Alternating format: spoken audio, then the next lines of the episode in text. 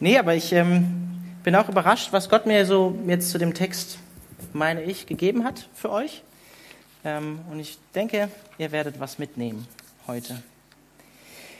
Ich weiß nicht, wir sind ja auch gerade so in der Urlaubszeit, oder? So langsam fängt die Urlaubszeit an. Ähm, ich weiß nicht, ob du dir mal Gedanken gemacht hast, in welche Stadt du gerne mal ziehen würdest oder die du gerne mal besuchen würdest im Urlaub, einfach nur um Urlaub zu machen.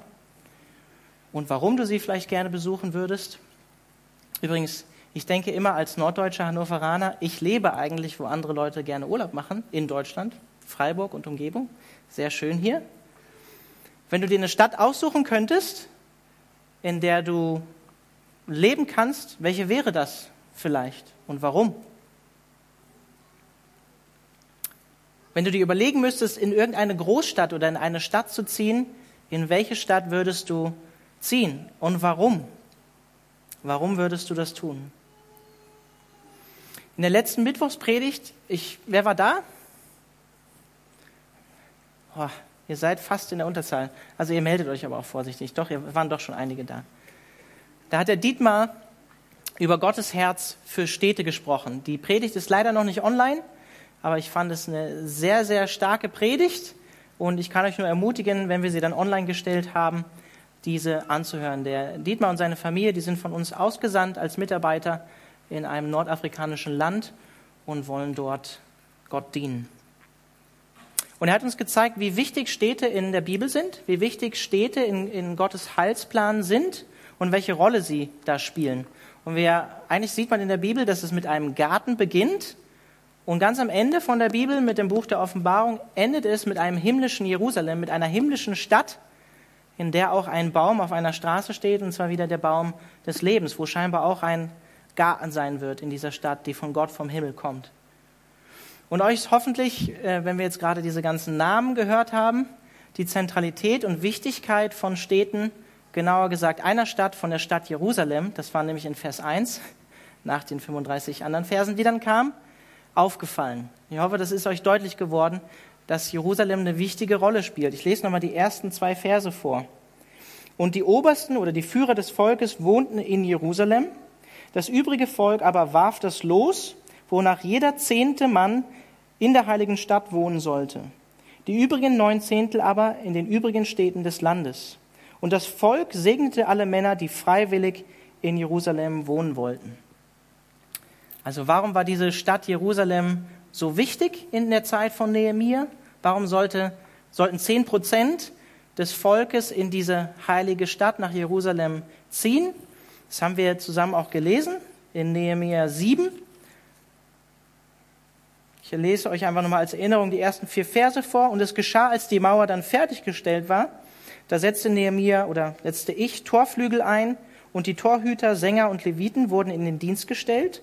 Und ich gab meinem Bruder Hanani und Hanania, dem Obersten des Tempelbezirks, den Oberbefehl über Jerusalem, denn er war ein zuverlässiger Mann, gottesfürchtiger als viele andere.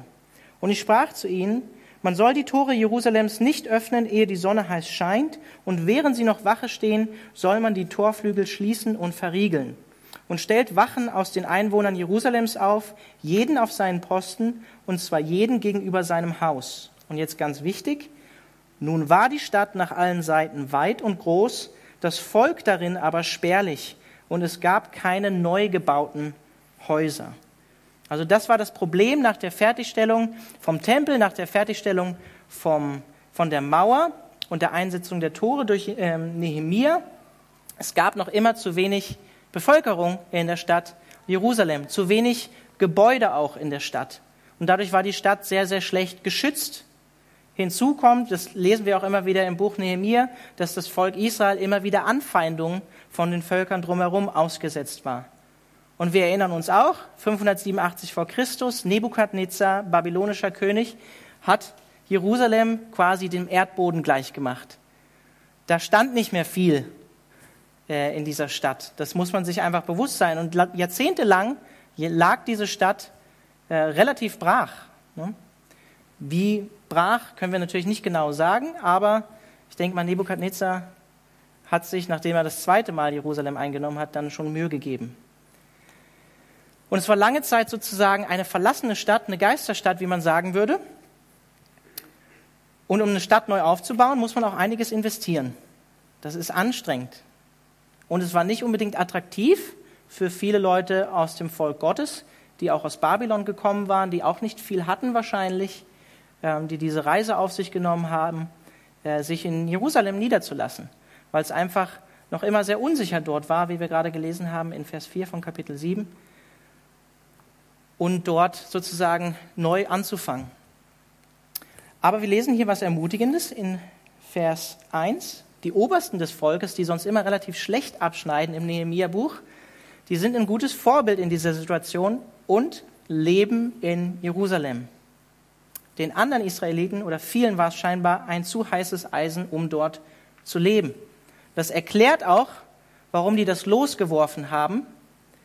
Und es erklärt auch Vers 2, dass das Volk jeden gesegnet hat, der freiwillig äh, nach Jerusalem gezogen ist. Und der erste Punkt, den ich dir persönlich da mitgeben möchte, ist, wenn wir als Christen in, einer, in eine Stadt ziehen, dann ist das Leben als Christ in einer Stadt nicht immer unbedingt einfach oder leicht. Als Christ in eine größere Stadt, in eine Großstadt zu ziehen, das kann auch Opferbereitschaft bedeuten. Es bedeutet erstens, dass du geistlich herausgefordert bist in deinem Leben, wenn du in einer Stadt wohnst, wo mehr Menschen sind, sind nach biblischem Verständnis auch mehr Sünder. Und wo mehr Sünder sind, ist natürlich auch mehr Sünde. Und vielleicht auch häufig eine antichristlichere Grundhaltung in der Gesellschaft, mehr gesellschaftlicher Gegenwind, unterschiedliche Weltanschauungen, die zusammentreffen in einer größeren Stadt andere Lebensentwürfe, die Menschen einfach haben, völlig unterschiedlich zu dem, was wir als Christen glauben. Und dann ist die Herausforderung für dich und mich in der Stadt, in der wir leben, ein hingegebenes, heiliges, gottgefälliges Leben zu führen und uns nicht vom Weg mit Jesus Christus abbringen zu lassen. Und zweitens ist es materiell herausfordernd, wenn wir in einer Großstadt leben, als Christen oder in einer größeren Stadt. Ihr kennt es wahrscheinlich aus Freiburg und auch der Region, ne? Verknappung von Wohnraum höhere Mietkosten, teurere Lebenserhaltungskosten. Das bedeutet, wir müssen auch auf Dinge verzichten, wenn wir in eine Stadt ziehen. Mit weniger zufrieden sein, wenn wir nicht viel verdienen. Und drittens, menschlich kann es herausfordernd sein. Ich habe es schon angeschnitten. Es gibt eine Vielfalt von Weltanschauungen oder Subkulturen in einer größeren Stadt. Und es bedeutet auch, dass wir dazu bereit sind, als Christen, wenn wir uns dafür entscheiden, in einer Stadt zu leben und da Zeugnis zu sein, so zu leben, wie Jesus gelebt hat, nämlich Jesus hat den, den Himmel verlassen und ist Mensch geworden, einer von uns geworden, um uns als Menschen zu erreichen. Und genauso müssen wir, so sagt Jesus im Johannesevangelium, so wie der Vater mich gesandt hat, so sende ich euch in diese Welt. Auch wir dürfen uns in einer gewissen Art und Weise, ich hoffe, ihr versteht mich jetzt nicht falsch, anpassen, dem Griechen ein Grieche werden, wie Paulus sagt, ähm, oder dem Juden ein Jude werden, um Menschen, Subkulturen in unserer Stadt mit dem Evangelium dann auch zu erreichen. Und ich glaube, es gibt Gründe, warum Vauban zum Beispiel ein Stadtteil ist, von dem es heißt, dass da eher die Liberalen oder die Linken wohnen oder die Grünen. Und es ist dann ein Akt der Liebe und auch Missions, einen Missionseinsatz und eine Treue zum Missionsbefehl, diese Menschen zu erreichen und diese Menschen kennenzulernen, zu wissen, wie sie ticken, sie lieben zu lernen. Das, was Alex Röhm gestern beim Gemeindeabend gesagt hat. Er hat das eigentlich total auf dem Herzen in Vauban oder ist direkt an der Grenze. W29 gehört wahrscheinlich eher noch zu St. Georgen. Da Gemeinde zu gründen, weil das Leute sind, die, er hat früher genauso getickt wie diese Leute. Und wir lesen hier in Vers 1 auch von dem Los. Vielleicht haben sich einige gefragt, das ist jetzt den Zufall entscheiden lassen? Nein, nach alttestamentlichem Verständnis nicht. In den Sprüchen 1633 lesen wir, im Gewandbausch wird das Los geworfen, also so, dass man es nicht sieht. Aber jeder seine Entscheide, so wie das Los fällt, kommt vom Herrn. Also ich übersetze das jetzt mal in eure Zeit, in unsere Zeit. Sie fragen Gott, wer von den zehn Leuten, welche eine Person in Jerusalem leben soll. Fragst du Gott, beziehst du Gott in deiner Lebensplanung mit ein? Fragst du Gott, wo du leben sollst? Hast du dir schon mal Gedanken darüber gemacht, Gott in deine Lebensplanung einzubeziehen, in deinen Lebensentwurf, den du vielleicht hast, den Plan, den du dir aufgestellt hast? Darf Gott da mitreden? wenn du dir einen Plan machst. Und, und wenn du einen Plan gemacht hast, stellst du ihn unter, die Gott, unter Gottes Hand und äh, ja, lässt das zu, dass Gott es auch prüft, ob, der, ob das ein guter Plan ist für dein Leben, den du aufgestellt hast. Ich glaube, das ist strategisch gesehen für unser Leben als Christen auf dieser Erde, diese kurze Zeit, die uns hier bleibt, ganz, ganz wichtig. Wenn unser Leben als Christen wirklich ein Zeugnis für Jesus sein soll, müssen wir uns fragen, als allererstes, wo? Wo? Wo wir leben sollen, wo wir ein lebendiges Zeugnis fürs Evangelium sein sollen. Wo soll ich wohnen? Wo will ich leben? Wo soll ich leben vielleicht? Und ich glaube, hier sind einige junge Leute heute Abend da. Ähm, vielleicht habt ihr euch diese Frage nach dem Wo auch dann nach der Schule mal gestellt, wenn ihr euch gefragt habt, wo werde ich studieren zum Beispiel. Und einige von euch sind bald mit dem Studium fertig und werden sich diese Frage ganz, ganz neu stellen müssen. Wo sie leben, wo sie arbeiten, wo sie einen Job finden, wo sie leben wollen, vielleicht sollen. Meine Ermutigung, fragt Gott, bezieht Gott in eure Lebensplanung mit ein, wo er euch vielleicht haben möchte und seid auch offen, euch da gebrauchen zu lassen, wo Gott euch gebrauchen möchte. Vielleicht ist es ganz woanders, als ihr euch das vorstellt. Aber das gilt natürlich auch für ältere Menschen. Äh, der Dietmar hat letzten Mittwoch äh, so schön gesagt, äh, es ist nie zu spät, Gott da zu fragen und einzubeziehen, wo Gott dich haben möchte, auch wenn man schon älter ist. Wir als Familie, wir, ich bin jetzt hier seit über zweieinhalb ja, zwei, zweieinhalb Jahren knapp jetzt Pastor, Assistenzpastor in der Gemeinde. Und wir, wir denken schon, Felix Familie lebt, kommt hier aus Schallstadt. Meine Familie lebt äh, in, in Hannover, aber wir, wir, ich bin hierher berufen. Wir überlegen schon, ob wir hier Wurzeln schlagen, ob wir ein, ein Haus bauen können, sollen, kaufen können, irgendwann vielleicht. Ihr kennt die Immobilienpreise. Ähm, ja, ich bin Pastor einer Freikirche. Äh, ja, aber überlegen wir auf jeden Fall, ob das dran sein könnte. Aktuell wohnen wir zur Miete in Merzhausen, also gar nicht so weit weg. Zehn Minuten, 15 Minuten mit dem Fahrrad bin ich hier. Aber die Garretts zum Beispiel, Sam, die wohnen in Reute. Das ist schon ein bisschen weiter draußen. Da kann man sich auch überlegen, ob das sinnvoll ist, wenn wir wirklich hier in die äh, berufen sind, in die Innenstadt und den Menschen hier äh, Zeugnis zu sein. Äh, das war schon eine gute Idee von den äh, Landeskirchen, ein Pfarrhaus zu haben an der Kirche. Also der Sam würde zum Beispiel auch gerne eher eigentlich hier bei euch, da wo die Gemeinde ist, da würde er auch gerne leben und wohnen. Aber das gilt auch für uns als Gemeinde. Wo möchte Gott uns denn vielleicht als Gemeinde gerne haben? Äh, wer war denn gestern auf dem Gemeindeabend dabei? Ein paar Leute waren da. Dann haben wir das Thema W29, die anderen Räumlichkeiten, die wir haben in Vauban, St. Georgen, thematisiert, dass wir sie finanziell wahrscheinlich nicht mehr weitertragen können und dass wir sie kündigen müssen. Und wir haben eine sechsmonatige Kündigungsfrist. Aber da müssen wir uns auch als Gemeinde neu fragen, auch ins Gebet gehen, wo, wo ist der Platz, den Gott für uns als Gemeinde hat? Für mich deutet das, wenn es jetzt so sein soll, eher darauf hin, dass Gott sagt, hey, konzentriert euch auf die Innenstadt, auf die Freiburger Innenstadt. Oder vielleicht doch woanders.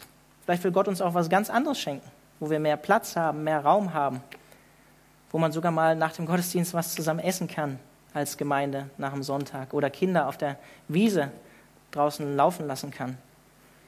Müssen wir Gott fragen, mit ihm ähm, ins Gebet gehen, zu ihm, äh, ja, ihn suchen. Und mal eine ganz herausfordernde Frage, die ich nicht ganz ernst meine, aber was wäre, wenn, wenn wir als Gemeindeleitung Menschen aus unserer Mitte dazu auffordern würden, so wie Nehemiah das hier in Vers 1 tut, dass 10 Prozent unserer Gemeindemitglieder, sage ich jetzt mal, nach Vauban, St. Georgen umziehen sollen, um dort Gott vor Ort, vor Ort zu dienen. Und eine Berufung, die wir als Gemeinde haben, nämlich das Evangelium dort weiterzugeben, eine Gemeinde dort zu gründen in Vauban, wo es keine Gemeinde gibt, ähm, euch auszusenden. 10 Prozent der Gemeinde, dass ihr umzieht, dass ihr vor Ort Beziehungen baut, die Menschen dort vor Ort erreicht. Wenn ihr freiwillig geht, dann segne ich euch auch, wie in Vers 2. Ist nicht ganz ernst gemeint, aber schon, schon äh, herausfordernd. Ne? Nehemiah sagt, hey, 10 Prozent, wir müssen äh, Jerusalem wieder bevölkern und wir werfen das los. Ich möchte euch nochmal das Mission Statement von uns als Calvary Chapel Freiburg vorlesen.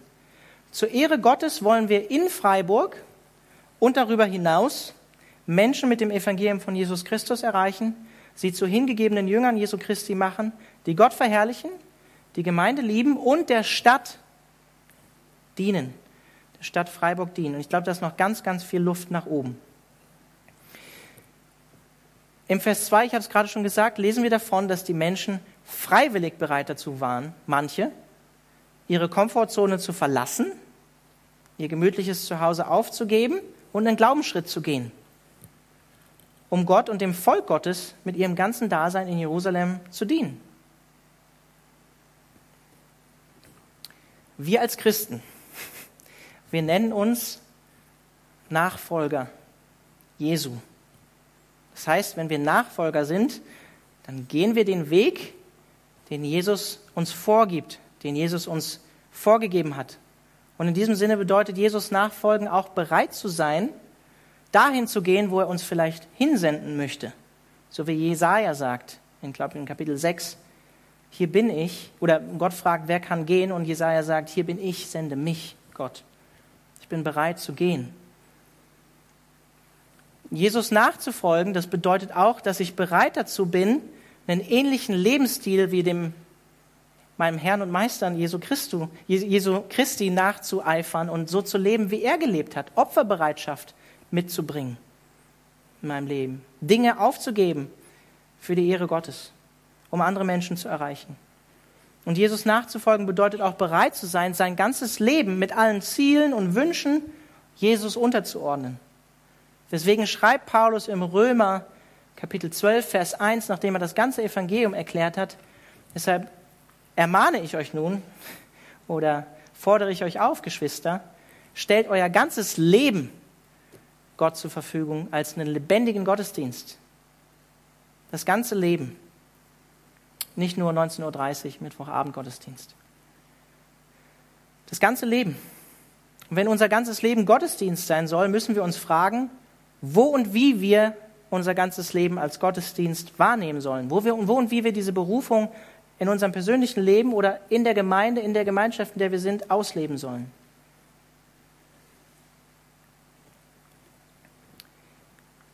Ich habe euch ein Zitat mitgebracht von David Gusick.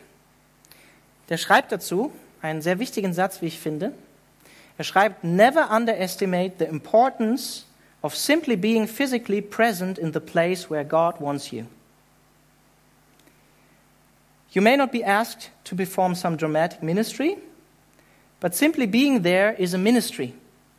The men, women, and children who helped to populate the city of Jerusalem were serving God, their nation, and future, generation, future generations by their step of faith. Also er sagt, unterschätze niemals die Wichtigkeit, einfach nur an dem Ort präsent zu sein, an dem Gott dich gerade haben will. Unterschätze niemals die Wichtigkeit, an dem Ort zu sein, wo Gott dich gerade haben will. Das muss noch nicht mal heißen, dass du einen besonderen Dienst hast, in den Gott dich beruft. Es kann einfach heißen, an dem Ort zu sein, wo Gott dich gerade haben möchte. Und dann sagt er weiter, die Männer und Frauen und Kinder, die bereit waren, diesen Schritt nach Jerusalem zu gehen und die Stadt wieder zu bevölkern, die haben Gott gedient, die haben ihrer Nation gedient und den Generationen, die kommen sollten, weil sie diesen Glaubensschritt gegangen sind. Und meine Frage an dich in diesem Zusammenhang ist, weißt du, ob du am richtigen Ort bist? Aktuell. Weißt du, ob du an dem Ort bist, wo Gott dich haben möchte? Bist du mit Gott darüber im Gespräch? Bist du am richtigen Ort? Und dann lesen wir weiter in Vers 4. Es wohnten aber in Jerusalem Söhne von Juda und Söhne von Benjamin, von den Söhnen Judas, Ataja, der Sohn Osias, des Sohnes Serachias und so weiter und so fort. Es werden Leute aufgezählt vom Stamm Juda, vom Stamm Benjamin. Ich sage jetzt einfach mal ganz normale Menschen, ohne ein religiöses oder ziviles Amt. Genau diese Personen lassen sich auch in Jerusalem, in dieser Stadt nieder. Wenn du Gott dienen willst in deinem Leben, dann musst du kein Pastor werden oder kein Oberbürgermeister von Freiburg, um Gott dienen zu können. Ist eine schöne Sache, wenn Gott dich zum Oberbürgermeister macht oder zu einem Pastor. Eine wunderbare Berufung. Aber um Gott zu dienen, reicht es, mit Gott unterwegs zu sein, in deinem Alltag das Evangelium von Jesus Christus weiterzugeben, in dem Beruf, in den Gott dich gestellt hat, in die Berufung, sage ich jetzt mal in Anführungszeichen, auch wenn es ein ganz anderer Beruf ist, Gott dort zu dienen. Das ist die Herausforderung und die Berufung, die die meisten Christen haben. Gott in ihrem Alltagsleben, auf ihrer Arbeitsstelle, unter Freunden, die Gott nicht kennen, im Studium, in der Schule, unter den Nachbarn, Gott zu dienen und mit Gott unterwegs zu sein und Gott ähm, zu verkünden in, in Wort und Tat. Ich weiß nicht, ob du jemals für deinen Nachbarn gebetet hast. Denk mal jetzt, setz dich mal an den, an den Ort, wo du wohnst und denk mal nach, mit wem du dort zu tun hast, wer deine Nachbarn sind. Und ich frage einfach mal, hast du schon mal für deine Nachbarn gebetet, die Gott vielleicht gar nicht kennen? Hast du ihnen schon mal von Jesus erzählt? Hast du sie vielleicht schon mal in die Kirche eingeladen? Hast du sie vielleicht schon mal ins alte Kino hier eingeladen? Alte Astoria Kino?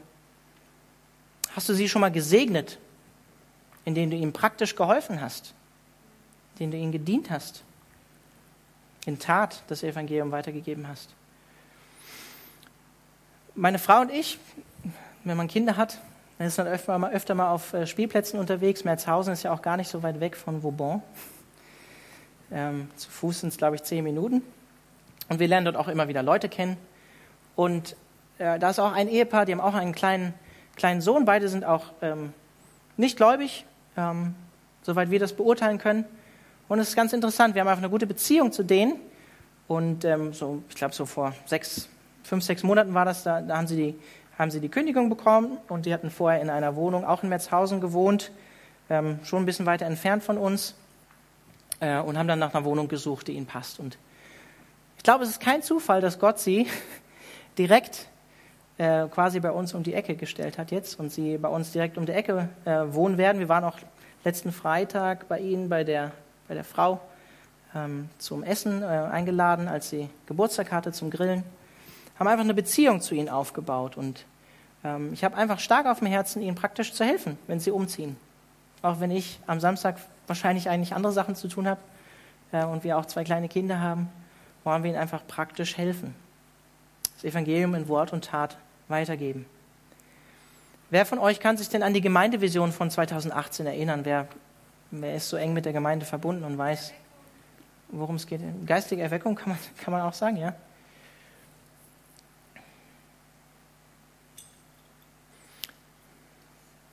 Wir wollen eigentlich im Sinne von Haggai 2,19 ähm, haben wir eigentlich erkannt, dass wir unsere Berufung als Gemeinde äh, den Samen des Evangeliums auszustreuen, eigentlich nicht gerecht werden und Gott trotzdem uns segnen möchte, wenn wir den Schritt gehen und unsere Wege ändern.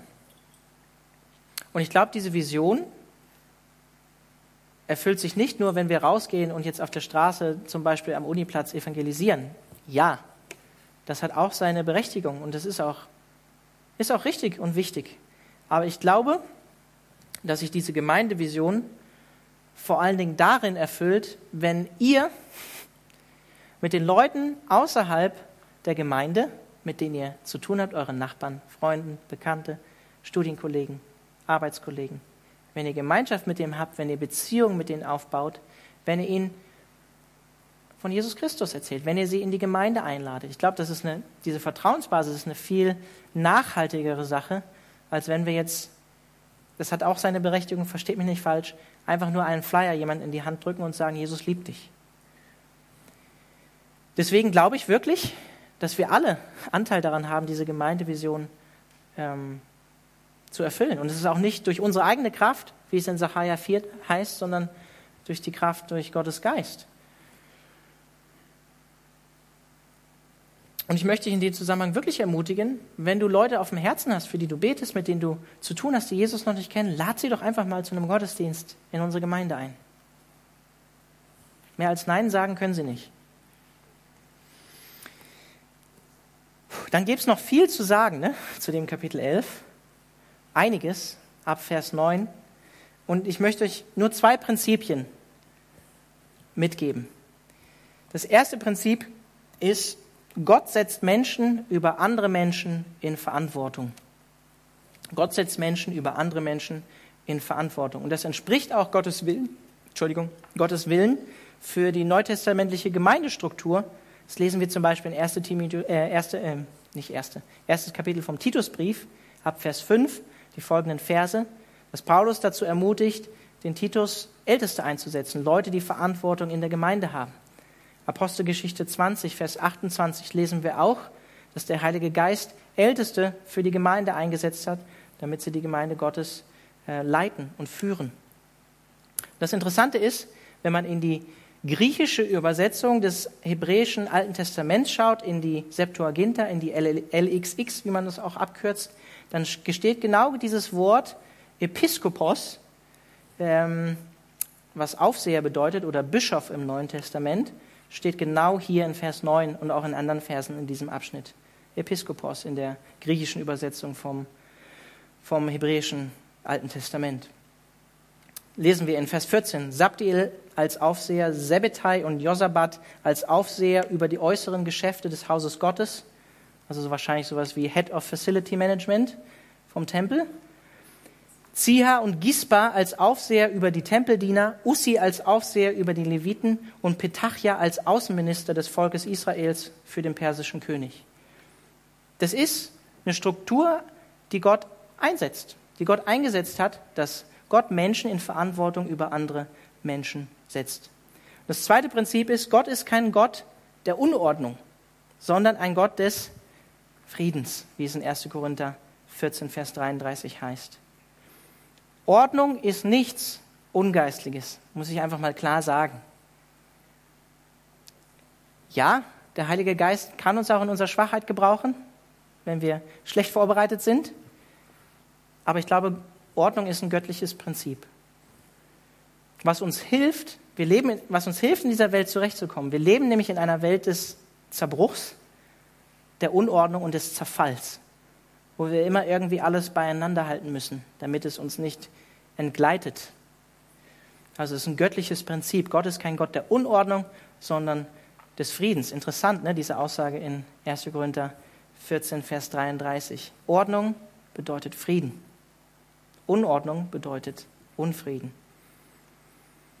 Und ich möchte zum Schluss kommen mit den Versen 25 und 36. Ähm, ihr könnt euch noch daran erinnern, da werden andere Dörfer und andere wichtige Städte erwähnt. Und ich möchte abschließend drei Punkte mit euch teilen zu Gottes Herz oder deinem Herz für die Stadt. Ich glaube, große Städte oder Städte oder so eine Stadt wie Freiburg, das das sind wirklich, so wie wir es auch letzten Mittwoch gehört haben, das liegt Gott auf dem Herzen. Städte liegen Gott auf dem Herzen. Warum? Da leben viele Menschen, da leben viele Sünder, da ist viel Sünde. Wir lesen zum Beispiel im Buch ähm, ähm, Gott, Ninive. Jonas, der die ganze Zeit Joel im Kopf. Genau, wir, wir lesen Jonas? Jona, ja, ich bin gerade voll verpeilt. Ninive. Ne? Gott hatte Barmherzigkeit für die Stadt Ninive und wollte, dass sie umkehren. Gott liegt eine Stadt, wo viele Menschen leben, die nicht mit ihm gehen, am Herz. Und ich glaube, es liegt ihm auch am Herzen, weil es strategisch wichtig ist, eine Stadt. Städte sind zwar nicht wichtiger oder wertvoller in ihrem Wert als eine ländliche Stadt oder eine ländliche Region, aber strategisch sind sie wichtiger. Das sehen wir auch in der frühen Christenheit, in der frühen Kirchengeschichte, wie die Gemeinden entstanden sind. Das sehen wir im Neuen Testament, das sehen wir beim Dienst von Paulus, der in große Städte gezogen ist und dort gepredigt hat, öffentlich in der Synagoge und auf den Plätzen bei den Griechen. Sehen wir in der Apostelgeschichte, wie er von Stadt zu Stadt gezogen ist. Das sehen wir in den Briefen an die Galater, an die Epheser, an die Korinther, an die Römer. Alles große Städte in der damaligen Zeit, Zentren in der damaligen Zeit. Es hat der Ausbreitung vom Evangelium gedient. Strategisch wichtig. Wir leben auch in einer, Zeit, wo die Welt sich immer weiter urbanisiert, wie man sagen würde, wo immer mehr Menschen in Städten leben werden, wo einfach die Menschen sind, wo sie arbeiten. Und viele Menschen, wo viele Sünder leben, die brauchen Jesus. Deswegen ist es strategisch wichtig und richtig und klug, sich darüber Gedanken zu machen, nach Jerusalem zu ziehen, in die Stadt zu ziehen. Und ich glaube auch geistiges Leben oder gesellschaftliches Leben, äh, ja, geistiges Leben, nicht geistliches Leben, geistiges Leben und gesellschaftliches Leben wird geprägt von Leuten, die in der Verantwortung einer Stadt sind, von kreativen Menschen in der Stadt, von Menschen, die Gesellschaft prägen. Und wenn wir diese Leute erreichen, dann wird sich das auch auswirken um die Stadt herum. Deswegen bin ich davon überzeugt, dass wir als Christen uns wirklich überlegen sollten, dass einige Christen in Städten leben. Bewusst in Städten leben. Überlegt in Städten leben. Dass wir uns auch vielleicht anfangen, als Gemeinden Gedanken zu machen, wie können wir denn als christliche Gemeinden auch übergreifen, als evangelische Allianz zum Beispiel, Gedanken machen, wie können wir denn die Stadt erreichen? Wo gibt es denn noch keine Gemeinde? Wie können wir denn gemeinsam etwas tun? Das sehen wir, glaube ich, auch hier in Nehemiah 11. Um die Stadt zu erreichen mit dem Evangelium, um die Stadt zu verändern durch die Kraft des Evangeliums. Und drittens, glaube ich, sind wir als Christen dazu berufen, der Stadt zu dienen, sie zu lieben, mit der Liebe, mit der Jesus uns geliebt hat, die Liebe Jesu widerspiegeln und für das Allgemeinwohl der Stadt da zu sein. So wie wir es letzten Mittwoch gehört haben in Jeremia 29, wir sollen der Stadt, der Stadt Bestes suchen. Davon spricht auch das Nächstenliebegebot, dass wir unseren Nächsten lieben wie uns selbst, unseren Nachbarn lieben wie uns selbst. Und das heißt, dass wir als Gemeinde keine Mauermentalität leben. Wir sind hier mitten im Bermudedreieck, dass wir die Tore immer dicht machen und die Schotten runterfahren. Hauptsache, wir haben unseren Gottesdienst gefeiert, dann schnell wieder raus und Schotten dicht. Das heißt aber auch nicht, dass wir aufgehen in der Stadt und der Gesellschaft da draußen und eine Anpassungsmentalität haben und der Gesellschaft da draußen, die in vielen Bereichen eben nicht christlich ist, uns diese anpassen. Wenn ihr mal darüber nachdenkt, die Stadt, die hatte Tore, da kann man rein und rausgehen, aber sie hatte auch eine Mauer zum Schutz. Sie war offen, sie war aber auch geschützt. Und ich bin davon überzeugt, keine Stadt dieser Welt ist unsere irdische Heimat, so wie wir es auch letzten Mittwoch gehört haben. Wir wollen möglichst viele Menschen aus dieser Stadt oder anderen Städten mitnehmen und sie einladen, dass sie Anteil haben werden an der himmlischen Stadt, an dem himmlischen Jerusalem, was Gott für uns vorbereitet hat. Und ich möchte euch in diesem Zusammenhang wirklich praktisch einladen. Einige von euch gehen vielleicht auch zu Church Five, äh, zu der Prayer Night, das ist unser Englischgottesdienst am Sonntagnachmittag, wo es auch darum geht, Gott im Gebet zu suchen und Gott auch zu fragen, wo ist vielleicht mein Platz oder mein Dienst in der Gemeinde, aber auch für die Stadt Freiburg oder die Umgebung, in der ich lebe. Ich möchte euch wirklich dazu ermutigen, ähm, wenn ihr euch die Zeit so nicht nehmen könnt, dann kommt doch einfach vorbei. Die ganze Gemeinde ist dazu eingeladen, daran teilzunehmen und Gott wirklich zu suchen. Und ich möchte euch drei praktische Schritte nach dieser Predigt mitgeben. Ich möchte euch einladen zu beten. Zu beten für diese Stadt, für die Stadt Freiburg oder die Stadt, in der du lebst und die Menschen, die in der Stadt sind.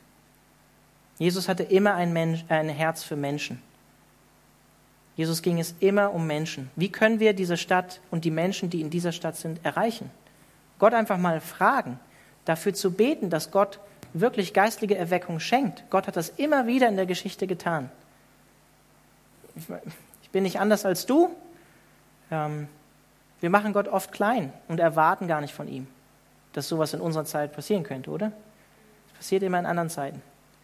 Aber ich lade euch wirklich ein, dafür zu beten, für geistliche Erweckung in Freiburg zu beten. Das ähm, spiegelt Gottes Herz wider. Zweitens, ich möchte dich einladen, für deine Gemeinde zu beten. Für deine Gemeinde in der Stadt zu beten. Wir sind hier mitten in der Stadt als Calvary Chapel Freiburg. Und ich möchte dich wirklich dazu einladen, neu zu fragen, was ist wirklich auch unser Auftrag als Calvary Chapel Freiburg hier in der Stadt, wo wir gerade auch mit der W29 neu im Fragen sind. Wo, wo ist wo ist wirklich unsere Vision, unser Auftrag? Wo möchtest du uns haben, Gott? Und drittens möchte ich dich einladen, für dich zu beten. So wie ich es in der Predigt auch schon gesagt habe, wo möchte Gott dich vielleicht gebrauchen? Und bist du bereit, Gott zu fragen und Gott mit einzubeziehen in deine Lebensplanung? Offen zu sein, immer wieder auch. Ich will auch offen sein. Ich will mir es jetzt nicht hier bequem machen. Vielleicht hat Gott irgendwann den Ruf nach Ostdeutschland oder was weiß ich wohin, um dort Gemeinde zu gründen. Ostdeutschland übrigens, also der östliche Teil von Deutschland, Ostdeutschland hört sich mal so an, als wenn es ein anderes Land wäre. Ist es ja nicht. Aber da leben die meisten Atheisten prozentual weltweit. Nicht weit entfernt von uns. Auch Mission. Und ich will offen dafür sein, wenn Gott mich ruft, bereit zu sein, ja Herr, ich gehe. Und äh, ich ermutige auch dich, offen dafür zu sein. Weil ich glaube, wenn wir das tun, dann wird Gott auch mit uns gehen und er wird uns gebrauchen an dem Ort, wo er uns haben möchte. Dann lade ich euch ein, gerne nach oben zu kommen und ich bete noch gemeinsam mit euch.